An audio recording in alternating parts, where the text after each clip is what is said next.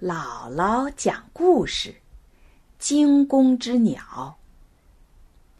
古代战国的时候，在魏国有一个有名的射箭能手，叫更雷。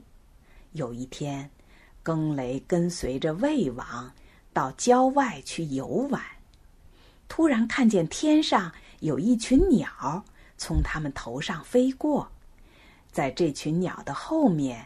有一只鸟吃力的追赶着它的同伴，也向这边飞来。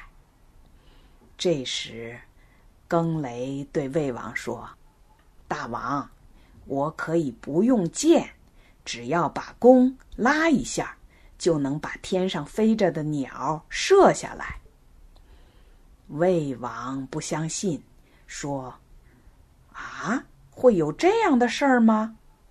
更雷说。咱们可以试一试。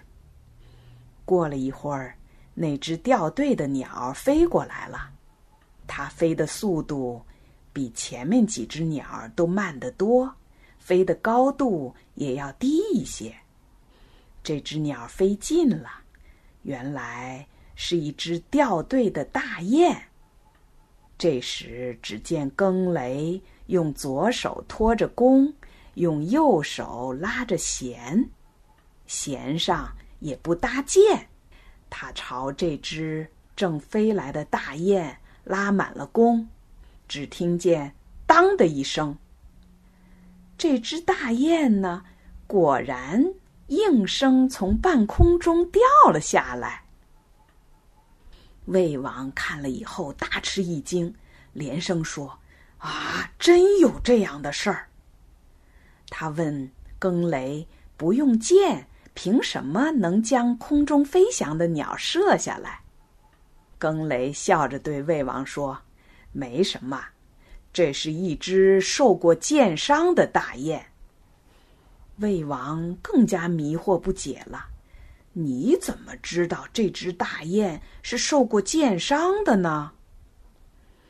更雷笑着继续说：“从这只大雁飞的姿势和叫声。”我就知道了，这只大雁呐，它飞得慢，是因为它身上的箭伤在隐隐作痛；叫的声音很悲惨，是因为它离开同伴已经很久了。旧的伤口在作痛，还没有好，他心里很害怕。当他听到弓弦声响的时候，更害怕再次。被箭射中，于是就拼命往高处飞。心里本来害怕，加上拼命一使劲儿，本来没有好的伤口又裂开了，翅膀再也飞不动，就从空中掉下来了。后来这个故事啊，就成了一个成语，叫“惊弓之鸟”。它。就是比喻有些人，在一件事儿上吃了亏，被吓坏了，以后再遇到类似的这种事儿，就会惊恐不安。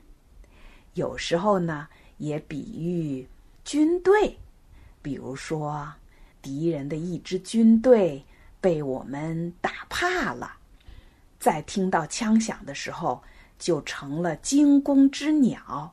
吓得还没有开战就逃跑了。